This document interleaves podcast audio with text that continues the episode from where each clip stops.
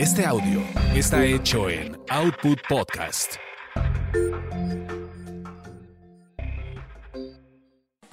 Quizá hablemos de ti. Quizá hablemos de ti. El podcast de espectáculos sin censura. Con chismes serios de las estrellas y uno que otro estrellado. Con Gil Barrera, Joel Farrilli, Ivonne de los Ríos, Ernesto Buitrón y Carlos H. Mendoza.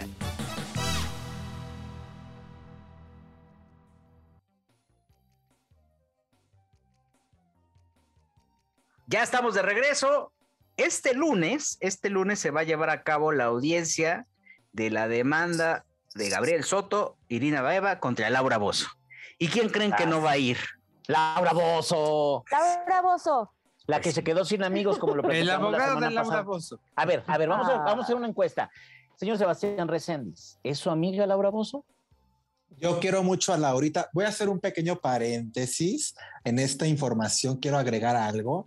Ahora que estuve en Los Ángeles este fin de semana, me enteré, me enteré porque la hija de Laura Bozo vivía allá, Victoria, no la que parece Transformer, la otra, la, la que es más como normalita, vive Deja allá. y de la fuente. me dijeron que se casó, que se casó Victoria de la Fuente con, con el novio que ya llevaba años con él, que fue una eh, ceremonia muy íntima, pero así que no eran más de 30 personas. Y obviamente, pues la gran ausente fue Laura Bozo, porque en primera, pues está vetada del país del tío Sam, ella no puede entrar a Estados Unidos y ahorita que está escondida, menos, pero eh, que pues sí estaban muy... eh, tristes o melancólicos y, y que reflexionaban cómo el precio que ha tenido que pagar Laura Bozo pues ha sido caro por sus eh, deficiencias jurídicas y No legales. tanto como lo que debe. Han sido caros, me refiero a que pues ya le está pegando a la señorita Laura en su vida familiar y, y que pues sí estaba triste Victoria porque pues imagínate tu boda y que tu mamá no pueda ir, entonces pues que sí fue un- una, una celebración con, con un tono amargo, ¿eh? Pero No, te hubieras esperado para casarte, ¿no? Digo, si es- ibas a estar tan triste, pues mejor te aguantas un rato. Bueno, pero si es tu amiga o no. No, yo la quiero mucho, si es mi amiga, si es mi amiga, pero nada más, yo creo, ¿sabes qué, Juelito? Que ya se le iban a vencer los papeles y entonces era o te casas ahorita o te quitan la, la, la green ¿O te card. boxan? Mm, Así que tenían que casarse, ya, llevaba, ya llevan años de novios, pero bueno, pues Laura Bozo, para usted que nos está escuchando, sigue sin aparecer. Su WhatsApp se mantiene sin verse desde el 12 de agosto a las 7:31 de la mañana, que fue el día que explotó toda esta bomba. Y pues seguimos con, con el, con el, eh, Jesus la incertidumbre de dónde está, de dónde está Laura. Y yo me acuerdo que ya retomando lo de la audiencia de Gabriel Soto, ella tiene que presentarse. O sea, es que no sé cómo le va a hacer, pero yo recuerdo que el abogado de Gabriel había dicho que si no iba Laura, pues ya se daba por hecho que ellos ganaban la demanda y entonces se iba a ser un problemón para ella. Entonces, Laurita yo creo que ha de estar en un predicamento porque tiene que ir. Sí, eh, Gustavo Herrera se llama el abogado de, de Laura Bozo y lo que él comenta, como bien dice el querido Sebastián. De Gabriel Soto, Gil. Perdón, de ¿qué, di- qué dije Laura Bozo? ah? De Gabriel Sí. Soto, eh, justamente dice eso, que pues ella tiene que presentarse porque la audiencia es de, des- de- el desahogo de pruebas. Y entonces ahí también pues va a estar bueno porque pues no va a llegar y ahí si llega pues vas, no creo, pero pues tiene que llegar, ¿no? Si llega, malo. Y si no ella llega, tiene pues, que ir a la, a la confesional. Entonces tiene que ir. Forzosamente. Tiene que ir. y pues, ahí mismo van a desahogar pruebas Gabriela e Irina. Yo No, creo pues, que lo, que esto lo va a sí, es que ganar. se- no, no, no. Yo, yo te- todavía tengo fe de que sí va a ir Laurita, pero a lo mejor No, no lo va a que ir. van a ¿Cómo hacer crees que va a llegar? es que, Juelito, ahorita lo que están haciendo mucho es que por la pandemia están haciendo las audiencias virtuales. Entonces, a lo mejor y, y ella se presenta de manera virtual.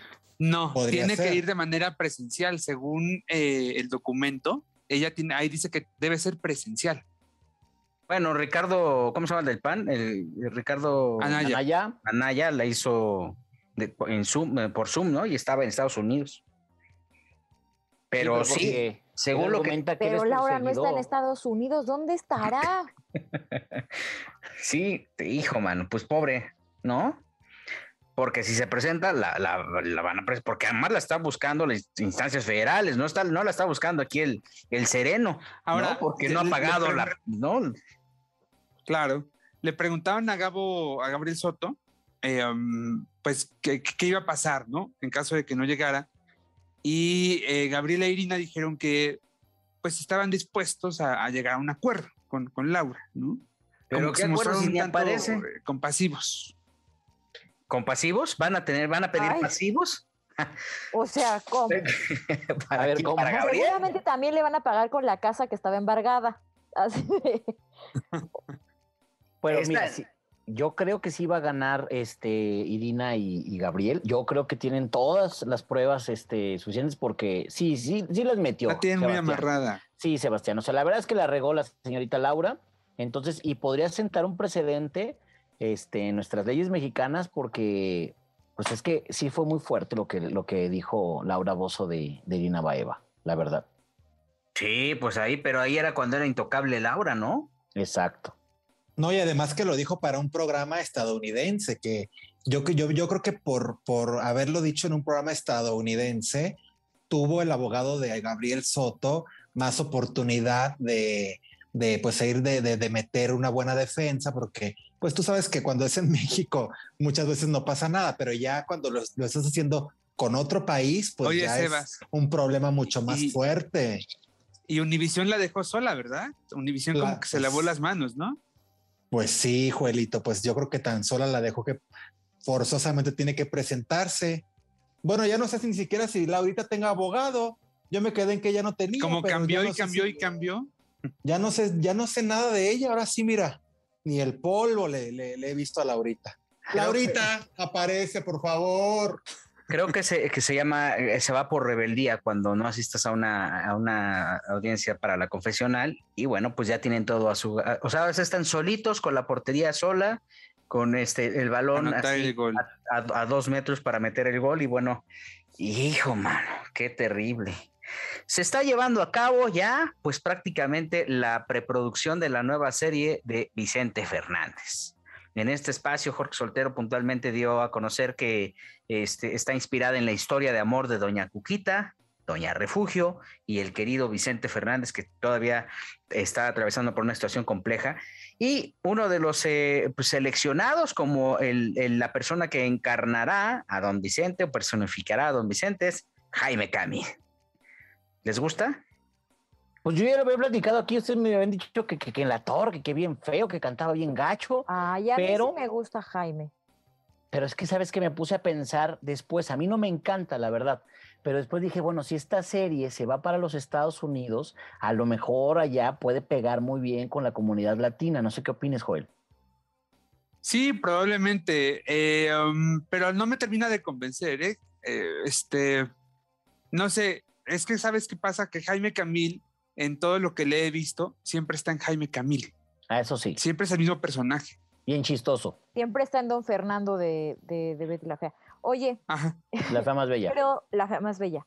Pero ven que habían dicho que, que podía ser Alex Es que ahí te va, ahí te va, pero no tengo que poner en contexto. Pero tienen dos edades diferentes, a lo Por mejor eso, va a ser que- como de joven y luego ya de, Sí. de madurito. Van a ser A como tres o cuatro etapas. La primera etapa es la vida de don Vicente de niño, que todavía no se sabe quién va a ser este niño, a lo mejor es un, pues un nuevo talento. Después viene esta etapa eh, de adolescencia, que es cuando conoce a doña Cuquita. Después viene la etapa un poquito de madurez y termina con, con Jaime Camil, pues, porque también van a presentar a Michente acá, este, pues Gallardo. Brioso, exacto. Y también tengo que comentar lo siguiente, que esto no lo había dicho en ningún lado más que aquí.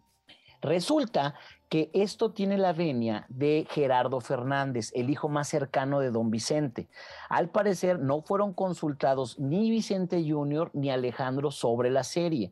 ¿Por qué? Porque desde antes de la pandemia estuvo el señor Gerardo en negociaciones con diferentes televisoras, como que no arreglaron los ceros del cheque, entonces termina con Caracol, que son unos colombianos, pero ya tenían como todo firmado. Entonces viene todo este asunto de, la enfermedad de don Vicente, primero por las vías urinarias, después por el golpe que sufrieron las cervicales. Entonces como que dijeron, pues es momento de hacerlo, les dijo obviamente la, la productora, ya estaba todo firmado, pero el que va a estar checando guion por guion y qué es lo que se dice es Gerardo Fernández. Pues qué flojera. Desde ahorita yo anticipo que esa serie va a ser una serie de esas como la de José José que estuvo de hueva, fueron 80 capítulos y estuvieron de verdad sosos, grises. Yo quiero que me cuenten el, las amantes de Don Vicente, cómo se metía con Merle Uribe en los, en los palenques, cómo surgió Patricia Rivera. Ay, pues háblale a Merle para que te cuente eso. Exacto, o sea, que, que nos cuente en, en, la serie cuando le regaló esa chamarra de cuero tamaulipeco a mi, mi, Merle Uribe, que fue el único regalo que le dio y que hasta la fecha Merle sigue diciendo que sí, porque era muy Vicente es un hombre es un hombre muy codo. Entonces, cuando le preguntaron a don Vicente que qué opinaba de que, que qué opinaba de que Merle decía que en sus idilios nada más le había regalado una chamarra, don Vicente muy hábilmente respondió: Ay, pues yo no sabía que cobraba. No, espérate. Espérate, en el 2016, cuando Alejandro, Alex Fernández inaugura la donitería acá en Guadalajara, lo cuestioné a don Vicente porque ya ven que Alejandro lo habían cachado ahí con, con varias y era la etapa donde Alejandro ahí lo bajaban de los aviones y estas cosas, ¿no? La vida loca. La vida loca. Entonces le, le cuestiono a don Vicente y le digo, oiga, don Vicente, ¿no piensa usted escribir alguna biografía de su vida? Y dijo que, que a estas alturas del partido, como para que andar ventilando. Y entonces después le cuestionamos que sí, pues que si había sido vaguillo en su juventud.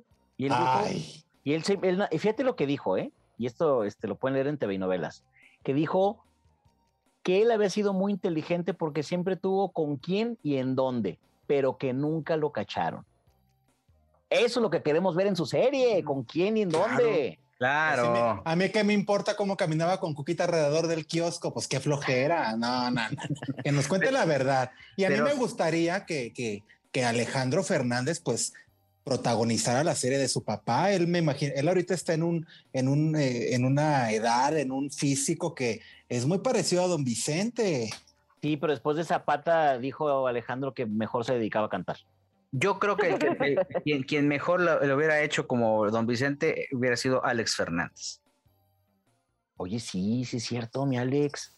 O sea, Que digo, por si- cierto, si, Que quieren por lanzarlo devastado, ¿eh? Anda devastado mi Alex Fernández ahorita. por Fíjate que me comentaron que pues él estaba eh, queriendo hacer una gira ya y luego una gira con su papá y entonces eh, le dicen, oye, pues ya está la gira para tal mes y todo el rollo. Entonces él organiza su boda para septiembre. Se viene esto del COVID, se viene esto de la pandemia y dijo, bueno, me caso y me voy de gira. Pues toma la que tuvo que suspender la boda. Él ya se había casado por un rito maya hippie chic. Sí, en no, que, Punta que de hasta el perro fue el padrino, ¿no? Exactamente, ese mero. Y luego se casó por la ley civil, obviamente, en casa de su mamá América Aguilar, acá en Guadalajara. Y ya estaba así, así, por la, la, la ley, digo, la, la boda religiosa estaba ya él alborotadísimo, cuando pues la tiene que cancelar. eh, yo digo que la canceló, no tanto posponer, sino que ya la, ya la canceló porque, pues obviamente él quería que estuviera su abuelo y se le hacía como muy tata. celebrando, exactamente por Tata. Y anuncia que está embarazada Alexia. Embarazada. Y Aquí aplica la de se comió la torta antes del recreo. pues, Ay, pues, pero sí, eso ya ya, estaban más casados que nada, por favor, qué bárbaros. Oye, pero No. bueno, si, si don Vicente no fue a la boda de, de Camila, ¿no? ¿Fue- ¿Es? No, don Vicente no ha ido a ninguna boda de ¿Tú ninguno de crees, sus que a la, nietos. ¿Tú crees que a la de él sí iba a ir? Ah, es que espérate, no es lo mismo, Ivonne. Acuérdate que mis Fernández, ajá, ajá, son, son machos y Alex Él es el- Fernández el es el primer, el primer nieto, varón, Sí. ¿ok? Entonces, quien, quien lo produjo, quien le dio la bendición, quien lo alentó a ser cantante, fue precisamente don Vicente. No fue, Alejandro no quería que cantara. Entonces, ¿tú crees que Tata no iba a estar ahí? Pero mira, Yo creo que no. si hacemos las cuentas, Oye, el, oye, bebé, el bebé, el bebé van, van a ser en abril, el bebé Sí. de Alex Fernández. Entonces, esta niña Alexia debe tener entre dos, dos meses y medio y tres meses. O sea, realmente ese bebé, ese óvulo fue fecundado, pues el día- mero día del ritual maya, o sea, poquito antes de que don Vicente cayera en el hospital. Yo creo que sí. O sea, eh, todo ha sido muy rápido. También ya llevaban cuánto tiempo de novios, ¿no? Uy, diez muchos años. años. Ay, sí. no, Pues ya. se la pasaron fecundando mucho tiempo. Sí, ya, ya, No, mira, la verdad es que son una pareja muy linda. Alexia eh, siempre ha estado ahí con Alex y hay que recordar que Alex tiene pues dos, tres años nada más que se lanzó de cantante, pero ella ha estado apoyándolo en todos sus negocios, en todos sus proyectos. Hace una pareja muy bonita. Y, ¿Qué y negocios tiene ahorita Alex Jr.? Sigue teniendo la donitería nada más con este asunto de la pandemia. ¿Y le va bien? era- pues eh, le iba bien porque estaba en una Antes plaza pandemia. comercial, exacto, que ¿Qué es eso? que Yo no sé. son unas donitas Ah, gourmet. donitería como de donas, ok. Sí, de donas. Son unas Sí. donitas. Ay, y bueno, pues si no donas, como de qué? Es que no entendía si decía dormitería o No, donitería. Dije, La "Claro, los donitería. colchones". No todo No. es el pan Ok. bimbo, Ivonne, por favor. Conoce otras, otras, otras manjares. Bueno, Que, lo don, primero que es- donita Un pollito saludable. rostizado. Es que eran unas donas que hasta don Vicente podía comer porque te lo juro que era como medio mágico. Mandaron a hacer una. Con Pues como mágico. Ay, te el una cosa. comercial, ya se va a echar el Donas comercial. No, es que mágica. te voy a decir no, por qué. Es que fíjate, yo le estaba ayudando a Alex en ese momento y fueron como 2.500 donas que se hicieron para llegar a la receta. Todas las donas, cuando tú las, son fritas, obviamente, ¿no? Entonces, cuando te las comes, pues sientes la grasita o le pasas una servilletita así y te deja la grasita. Estas donas, Alex desarrolló con muchos chefs y, y ingenieros este, gastronómicos, no sé qué tantas cosas, para que fuera una grasa vegetal y que no sé qué. Y uno de los experimentos que se hacía el día de la prensa era que poníamos las donas recién saliditas, agarrabas una servilleta de papel y les pasabas y no salía una O sea, gota eran de como grasa. keto. Como keto, ándale. Ándale. Sí. Entonces, ah, hasta no, pues Vicente qué las podía comer. sabrosa, sí, qué bueno. Oye, que me La contaron, me contaron que, que Alex lindísimo, ¿eh? Bueno, sí, es, es, eh, la verdad es que no, no, nunca, no, yo nunca lo he visto petulante, siempre lo he visto muy amable, pero me dijeron que esta vez que fue a Televisa a grabar, cuéntamelo ya, que de verdad se tomó fotos, bueno, que con quien se lo pedía, que la de limpieza, que el mariachi, que con todo el mundo y muy amable, ¿eh? Que muy lindo Ah, a que pesar, Ahí te va. a La pesar promoción. a pesar de que estaba No, Nadie no, no, enamora jefe. a palos, ¿eh? No, te voy a decir una cosa, ahí sí voy a decir. La Ah, yo sí, yo sí sé de alguien, Juelito. Luego te, luego te Ay, paso su Dame número. nombres. Espérenme, la persona que se encargó de educar a esos tres niños se llama América Guinard, ¿ok?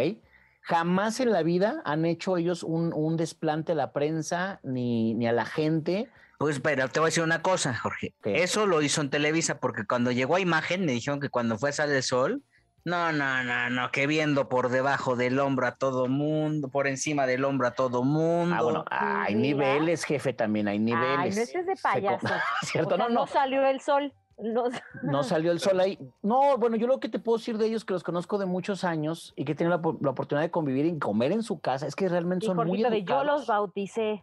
Casi, Es el tío Jorge. Casi, soy el tío, el tío tío George, George. tío George, así me dicen. Entonces, El- no, la verdad es que son niños muy educados y América Aguilar siempre les ha dicho que, que ellos se deben a la prensa y entonces han sido los más mediáticos de todos los nietos. Y también no lo dudo que ya estuviera cansado, jefe. Tienes por un lado a tu abuelo que su, que su no evoluciona en su estado de salud. Por el otro lado, tienes una gira en puerta. Te acaban de avisar que tu abuela este, en el hospital. Oye, espérame. Bueno, pero quería ser cantante. Pero estás en renta, promoción, ¿no? ¿eh? O sea, Sino que se quede claro. en su casa, que se quede en su casa. siempre a no sus asuntos. Óiganlo, Que se quede en su casa. Si no, atender si no eres capaz de hacer esto, entonces no sé qué haces aquí. Vete a vender donas y ya. Ay, Ay, no, qué pero ¿por qué agresivo. Lo bien mismo, querido Gilberto, lo mismo me dijeron en TV Azteca, curiosamente. Yo no ¿Estuvo sé. de payaso? Sí, eh, muy pesadito, ¿eh? Eh, sí, ¿A Pero sí, luego es la fue? gente que los trae, luego es la gente que los trae como Millalitza Aparicio, que ya pensamos que la perdimos, Oye, pero es más bien es otra. la gente, es la gente que las que los no, está no es la manejando. bueno, no sé. Me contaban de Yalitza un día, eh, un- una amistad que estaba ahí en esa salita muy íntima, que Yalitza misma es la que dice, a ver, este sí, este no, aquí sí, aquí no, no quiero, no, no, no, no, no.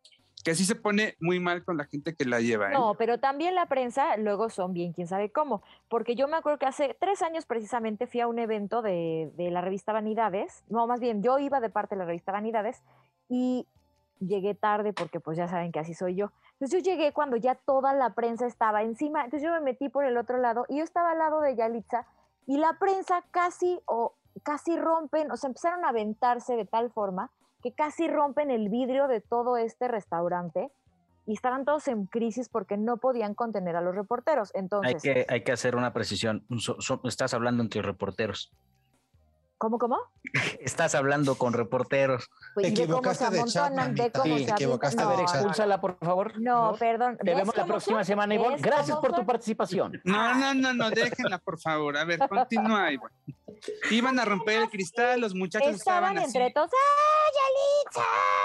Y se aventaron, estaban a punto de romper el vidrio. ¿Qué querían? Que saliera la, la señora ahí para que, para que Señorita, aventaran el vidrio, la señorita, para que se aventaran el vidrio, para que eh, ocurriera un accidente. Pues no, ella Pues estaba para eso se renta, para eso se Es que, a renta. ver, si no le gusta, si no le eso, a ver, espérame. Si no le gusta eso, si no le gusta el tumulto no, de la prensa ni ser No, famosa, no, no, que se regrese a recortar papel maché, No, que se regrese a su pueblo no, no, a recortar papel maché allá a Bueno, pero ¿y Oaxaca que los reporteros no tienen un, gra- un gramito de educación de no estar aventándose? Oye, también ustedes, a ver, Ivonne, bárbaros. tienes razón. Muchas veces los reporteros perdemos la cordura Esa por sí tener la nota. pasaron. Está bien, sí nos pasamos. Pero también yo estoy muy de acuerdo que a veces a mí me pelucearon en República Dominicana, por ejemplo. Ahí tienes consiguiendo entrevista con Gloria Trevi, bla, bla, bla. Ya estaba todo pactado. Y la gente de prensa, eh, no, no más tele. Y yo sé que no, pues este, que está Televisa Espectáculos, somos como, como primos, no pasa nada. No, no, no, no más tele. Y así que, oye, pero ya hablé con el manager, ya hablé con todo mundo, ya está todo arreglado. No, no más tele. Y fue así como que de me pelucearon. Ahí me quedé llorando en el hotel, llorando. No, pues no hubieras llorado. Siempre hay formas. No, es que O no sea, podía. pero aventar. Pero hay mucha a ver, razón de Yo creo pronto, que ¿eh? sí. También lo, lo- O sea, lo que, muy, muy lo que creo que también es importante es, es valorar qué rayos puede decir Yalitza. Pues siempre te dice lo mismo, nada. Ahí estamos trabajando en eso, sí lo estamos preparando. Gracias. Lo que pasa es y que además Yalitza creo que parece que, te está aparece. haciendo el favor. No, lo que pasa es que apareció en un momento en el cual eh, no había habido una figura así. O sea, no había habido una protagonista que, que tuviera esa historia, porque no venía del CEA, no venía de Casa Azul, no venía de estas escuelas de actuación. Y entonces yo siento que muchos medios se subieron como a este asunto de la inclusión y bla, bla, bla, porque... No, pero la trae la, la, la, la- la trae una oficina importante en Estados Unidos también. Ah, no, claro, claro, jefe, pero la, lo que voy es que... es. No, no, no, pero lo que voy es que sí, o sea, por ejemplo, yo no sé si Yalitza Aparicio no hubiera hecho esa película y no hubiera estado nominada donde estuvo, si realmente todas las revistas en las que apareció de portada, este, lo hubieran llamado. Esa es la realidad. hubiera Del- para qué, pues si lo hizo, pues ahí, pues si tiene, o sea, Ay, pues yo creo que la señora es un producto inflado. Me parece que no tiene el más mínimo ¿Y entonces para talento para vas ser actriz, porque es famosa y porque es una figura. Pero me parece creo- que es un, que es un producto inflado. Voy a Eh, secundar solo ha a hecho- Sebastián. solo ha hecho una película, eh, se la tiene años diciendo que va a ser lo siguiente. La verdad es que yo sí siento que, que, que pues es un, un- un producto mercadológico, tristemente, y lo digo con todo respeto. ¿eh? Yo lo voy a secundar de verdad, Sebastián, por la, la razón de que ella tiene ahorita el, el- no sé si responsabilidad o tiene que demostrar que realmente es esa actriz que tanto los medios han dicho y que su segundo proyecto debe de ser mejor todavía que el primero. Eso es lo que yo, lo que yo creo. Bueno, estuvo en México para una, eh, para una premier, ¿no? Donde estuvo Danny Glover y ahí también se, revo- se este, pues, es- conmeso- conmocionó a los medios, ¿no? Porque todos estaban revueltos ahí tratando de sacar una, una, de, una declaración y bueno, pues ahí la lleva. Creo que, ahora también hay que valorar una cosa. Ella llega por circunstancias del destino, porque realmente la que iba a hacer el casting era su hermana. Exacto. Y Exacto. cuando Cuarón em- mucha suerte. cuando Cuarón empieza a conformar el elenco, me, me- me- me- me tocó, por ejemplo, ver que a uno de los, eh, a uno de los eh, protagonistas de, de Roma, eh, literal lo conoció en un concierto, eh, en el, en- creo que de Coldplay o algún concierto en el Foro Sol, no recuerdo exactamente la banda. Y entonces estaba Cuarón viendo el concierto y Fue en volteó Palacio de los Deportes, Miguel. eh, en alguno de esos dos foros. Fue Fue, en un Palacio. concierto. Fue en Palacio de los Deportes, tienes Sí. razón. Y entonces estaba vo- volteando a ver ahí eh, a la gente y encontró a Fernando Grediaga, quien hizo el papel de Antonio, que es el papá que se va de la casa. Y Fernando es un ejecutivo de, una de Universal. Entonces Cuar- Cuarón volteó, lo vio y le dijo, tú eres Antonio. Y Fernando así como que, ¿este güey quién es? ¿No? No, este, él, eh, Fernando es amigo de Carlos Cuarón. Entonces dije, no, pues soy este, eh, Carlos, incluso Carlos Cuarón es quien los presenta en ese concierto. Y Cuarón le dice, es que tú, tú vas a ser Antonio. Antonio, ¿de qué me estás hablando? Te voy a contar en tres meses. Pasaron tres largos meses, llega Cuarón a México, después de hacer algún proyecto, cita a Fernando y le comenta, oye, es que yo ya me quedé muy clavado contigo porque quiero que tú hagas el personaje de Antonio. Fernando dice, oye, yo, yo soy ejecutivo en una disquera, yo no puedo tomar una decisión así, no me puedo sentar, y menos diciendo que me voy a ir a hacer una película. Tú sabes lo que me va a decir en mi trabajo, porque eh, Fernando es un, cuate, que trabaja pues, al día, ¿no? Para vivir al día, le va muy bien, pero así como todos nosotros. Entonces, este, eh, Cuarón le dice, por favor, haz lo que tengas que hacer, ayúdame porque creo que tú eres Antonio y tú tienes que hacer ese personaje. Lo convence y es como Fernando forma parte del elenco de Roma. Entiendo que lo mismo pasó con eh, Jorge Antonio Guerrero, que fue Fermín, con Marina de Tavira, evidentemente, que fue eh, Sofía, se llamaba el personaje, y con cada uno de los, este, de los actores que participaron, hasta cuando llegó con, eh, hasta el momento, hasta eh, eh, en el momento en el que también llega con Yalitza Aparicio. Yalitza, claro. Insisto, es su hermana la que va buscando la oportunidad de formar este, parte de este, de este elenco. Entonces, por ahí sí podría yo justificar un poco el comportamiento de ella. No es lo correcto, no es lo sano, pero me acuerdo que en su momento, es más, ustedes todavía ni nacían, pero cuando Salma Hayek venía a México, se arremolinaban alrededor de Salma en cualquier tipo de conferencia con el mismo fenómeno. Todos los micrófonos, todos querían una declaración de, de Salma. Pero espérate, espérate, mi no compares peras con manzanas. Mi Salma Hayek, después de protagonizar Teresa, se nos va al sueño americano y de repente la empezamos a ver triunfante al lado de Robert Rodríguez como director y bailando ahí con la anaconda y con la boa y no sé qué tantas cosas. Y fueron películas que al, final pegaron. Entonces ya, ah, pero en esa época, ¿quién mexicano? Creo que había estado de la época del cine de oro y luego como que hubo un espacio en la que no veías a ningún mexicano. Bueno, mi Eduardo Yáñez ahí de Guarura ahí en Árbol 3, en Striptease, pero no habías visto como un fenómeno como el de Salma, la verdad. No, bueno, pero Roma al final tuvo premios internacionales, Globos de Oro, ¿no? Básicamente como mejor guion, o sea, tuvo, tiene un respaldo también de, laureles, ¿no? De reconocimientos eh, que no pueden, o sea, que, no puedes pasar inadvertido, no puedes decir no porque, porque no se vio en el cine variedades, no existió la película, existió en todo el mundo y, y, y con una repercusión importante. Eh, eh, insisto, a mí me tocó, perdón, Iván, y concluyo, a mí me tocó un evento, eh, estaban presentando, insisto, ustedes todavía no nacían, AOL, American Online, cuando viene American Online a México. En el 99 o 2000. Exactamente, en la Hacienda de los Morales. En la Hacienda de los Morales hacen la presentación y entonces llega Salma Hayek a hacer pues la madrina de ese evento. Y entonces todos los medios se arremolinan ante Salma, Salma, espérenme, déjenme, aguántenme, pues voy llegando a la fiesta, espérenme por favor. Y entonces cuando va caminando Salma para meterse a uno de los salones de, la Hacienda de los Morales, hay una gresca y una persona, eh, se, se alcanza a ver la mano de una persona que jala el cabello de la representante de Salma porque no se paraba y porque la representante le decía, este, no va a hablar. Y, la, tal cual, la jalaron, le jaló el cabello y se crezca.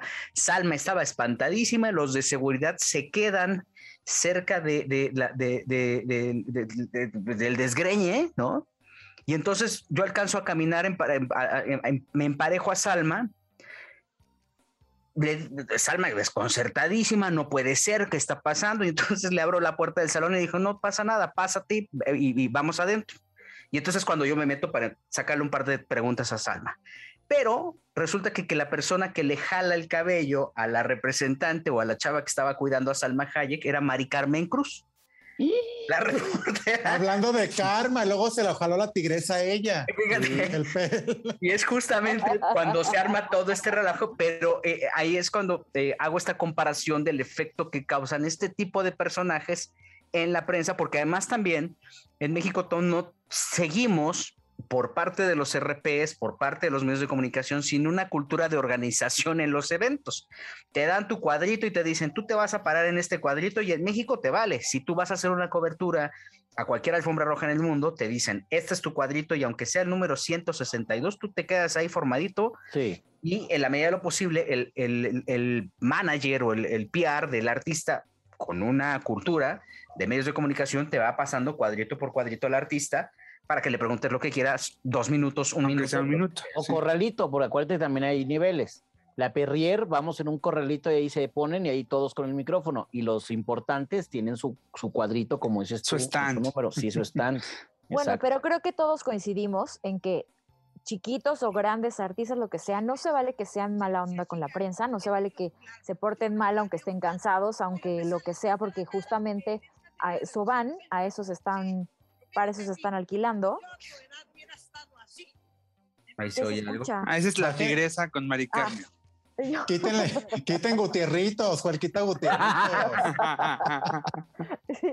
y yo dije, soy yo. No, o sea, en- eh, ¿van van a poner el audio? No, no, no, perdón, es que yo lo estaba viendo acá para acordarme, Ah, perdón. Ay, no, bueno, o sea, que, que ni Ay, pon el audio, pon el Yo, audio. claro, Pues ya ponlo. Ahí pues ya va. lo buscaste y mándalo para Sí. que lo pongan. A ver. ¿Se oye ahí? No, no escuchamos. No. No, ah, si me deja Pero Ay, esto fue, esto Pero fue. mira, podríamos hacer una interpretación. ¡Estúpida, mi pelo! Oye, además Yalitza, que sean así, ¿no? Yalitza fue nominada al, al, al Al Oscar. Oscar, claro. O sea, Ah, sí, también claro. con el tema de la comparación con Salma, cada cual ha hecho, ha construido un destino diferente, pero pues, no podemos subestimar, subestimarla, ¿no? No, pues no, de que lo ha hecho, eso está bien, pero tío, está infladona. A ver, vamos a escuchar Sí, esto. sí. Aquí fue esto después del, del desgreñe. decir que la prensa, muy prensa, se, se siga queriendo burlar. Yo no planeo nada. Todo Pero me no, sale no, no te espontáneo. nada porque eres una señora de 200 años, pero Sí, pero mírate No, a ti. pero ese es Ivonne si yo a tu edad hubiera estado así, me mato primero. Eso fue a Andrea Reyes. es Andrea Reyes. sí, Pero a ver, sí, ¿por sí. qué le dice que tiene 200 años también? O Es sea, que la desgreñó también. La También la desgreñó. refiero, Esto no fue antes de Mari ser. Carmen. No Sí. puede ser. O sea, ni muy, muy, ni tan, tan. Ese día que yo llegué, yo acabé, yo estaba sentada al lado de Yalitza y estaba súper tranquila esperando a que dejaran de aventar el vidrio porque podía ocurrir un accidente. En mi opinión y en mi experiencia, lo que pasó ese día, no tenía una mala actitud, pero justo no hay una buena organización y a veces por los RPs o por los managers o por el equipo, pues se ensucia la imagen del artista, que sí en ocasiones puede ser que también sea pesado y eso no se vale. Coincido con Gil, hay una, hay una falta de cultura para la organización de este tipo de eventos y para saberle dar el lugar a la prensa, porque me ha tocado estar en muchas alfombras rojas donde te citan, si es a las 6 de la tarde, a las 4, que para la accreditation, que para la banda, que para el cafete, que para La el prueba sticker. COVID ahora. Sí, exacto. Entonces estás ahí dos horas en el sol, ¿no? Y de repente tienes que ponerte ahí, no te puedes ni ir al baño porque si pierdes tu lugar, ya valió, ¿no? Y de pronto llega el artista, aquí me pasó en Guadalajara con Diego Luna en el Festival de Cine, todo el mundo esperando a Diego Luna, el señor llega como una hora tarde y entonces cuando va llegando es de, sorry, no puede llegar porque ya tiene que conducir y ya vamos al aire. No, pues no. Entonces así como que de, pues era el único que iba a pasar, o sea, eso es como que lo único importante. Entonces, pues no, no, no, no. Oye, No. pero ¿cómo, Bueno, cómo- lo le hacen en el Festival de Cine de Guadalajara? ¿Le hacen igual? ¿Cómo? Ah, eh, ah, La organización del Festival de Cine de Guadalajara es, pues, creo que es diferente, ¿no? ¿O cómo No, mira, es muy buena, es muy buena la organización. El problema es que, a ver, los artistas vienen pagados, Mijil. O sea, me refiero, no, no vienen porque se les ocurrió. O sea, me imagino que hay, hay- hacen conferencias y actividades y bla, bla, bla. Y si una de tus actividades es pasar por la alfombra roja, pues llegas temprano, ¿ok? Entonces, el problema de la alfombra roja del Festival de Cine es que es muy desnutrida. Entonces, a veces no hay figura, estás ahí una hora. No, pero va a Badir Derbez. No, no he venido. No, no he ido, ¿No? no he ido a Badir No, acá Ah. no ha venido. Entonces, de repente, entonces- imagínate que estás ahí esperándolo y lo malo es que llega tarde, entonces los 20, 40, 50 medios que están ahí, pues no lo pueden captar porque ya tienen que conducir el señor. Y luego venía con Camila Sodi en esa época y ya sabes Ay. que... Exacto, Sebastián. Dios nos libre. Era muy complicado. Acuérdate que ella era Darks. Ella era Darks. ¿Sí se acuerdan de esa? Eh, Es que ella, ella estuvo en una banda que se llamaba Ella y el Muerto. Ella y el muerto.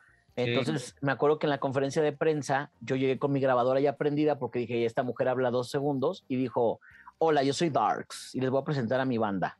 Bueno, no es cierto, ya vamos a empezar. Y entonces yo cabeceé eso en TV y novelas y se indignó. Se indignó y me dejó de hablar. Camila. sí, que porque le había exhibido. Pues ella dijo que era Darks. Ya nos exhibiste. Exacto. Oigan, al que le exhibido también, déjenme contarles esto que está buenísimo.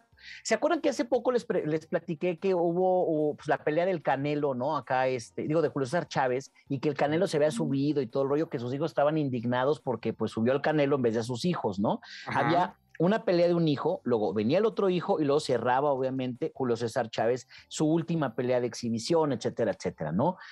Yo me acuerdo que mi jefe aquí, Gil Barrera, me dice, pues así que, que tenía que entrevistar a Julio César, ahí voy a la rueda de prensa y lo estoy buscando. Y entonces me da mi entrevista, se va a su camerino, luego me recibe su hijo Julio César Chávez Jr. y de pronto estoy entrevistándolo, le hago dos preguntas y llega Julio César Chávez y me dice, ¿me das chance de hablar con él?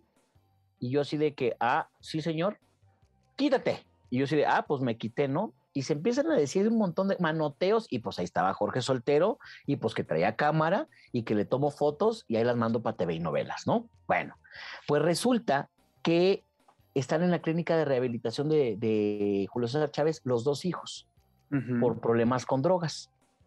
Entonces, este, el señor está muy triste porque dice que ellos tenían una gran oportunidad de tener una carrera boxística y pues desafortunadamente no la han aprovechado por los excesos y esto pues derivó en que afortunadamente sus hijos tomaron la decisión de rehabilitarse, entonces se fueron a esta clínica de rehabilitación que ya sabemos que tiene el señor Julio César, pero pues está muy triste porque pues cuántas veces no ha recaído Julio César Chávez Jr. y además pues pues ustedes saben que en el box es una temporalidad muy corta. ¿Qué opinan?